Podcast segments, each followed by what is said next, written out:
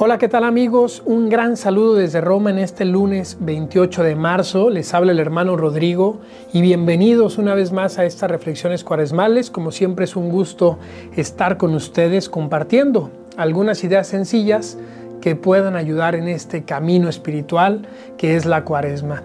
Y en este inicio de semana quisiera compartirles lo siguiente.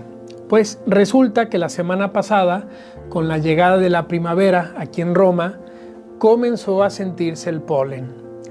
Los que somos alérgicos lo percibimos inmediatamente y comenzamos con toda una serie de síntomas como ojos llorosos, estornudos, fluido nasal, algunos incluso sienten algo en la garganta, pues toda una serie de síntomas propia de este tiempo del polen. Y la pregunta del millón que nos hacemos muchos de nosotros aquí en el seminario es, si voy a abrir o no las ventanas de mi cuarto.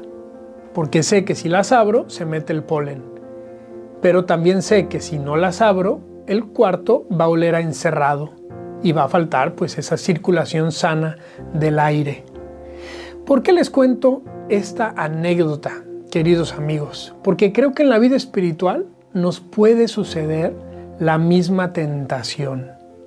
A veces tenemos quizás en algunos sectores de la iglesia, no en todos, pero quizás también en algunos sectores de nuestro corazón, y ahí entramos todos, tenemos la tentación de abrirnos o encerrarnos.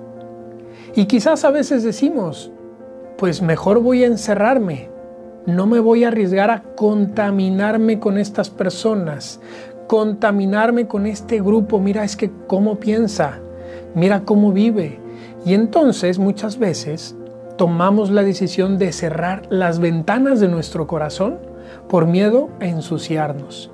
¿Y qué es lo que sucede? Sucede que el cuarto de nuestro corazón comienza a oler a encerrado. Dice el Papa Francisco, recordemos que lo que está cerrado termina oliendo a humedad y enfermándonos. Por eso necesitamos, y es la invitación que nos hace la iglesia, que nos hizo Jesús con su ejemplo mismo, vivir una fe abierta, vivir una fe en salida, vivir una fe en salida hacia las periferias, hacia esos lugares donde antes de que nosotros lleguemos, ya está Jesús intentando sanar, intentando consolar. Y si nos ensuciamos, no pasa nada. Para eso tenemos la confesión, para eso tenemos el perdón, la misericordia de Dios. Y aquí cito otra frase del Papa Francisco, que ha dicho desde el inicio de su pontificado.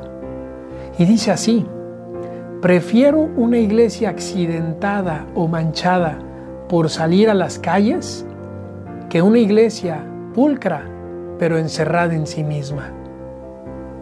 Prefiero un cristiano que se manche, que se ensucie, porque intenta evangelizar, porque intenta ir hacia las periferias, ahí donde está la gente, en esos lugares, en esos puntos de reunión, donde está el hombre del siglo XXI, a un cristiano pulcro, pero rígido, que juzga a los demás, que no es capaz de hacerse todo a todos, como lo decía San Pablo.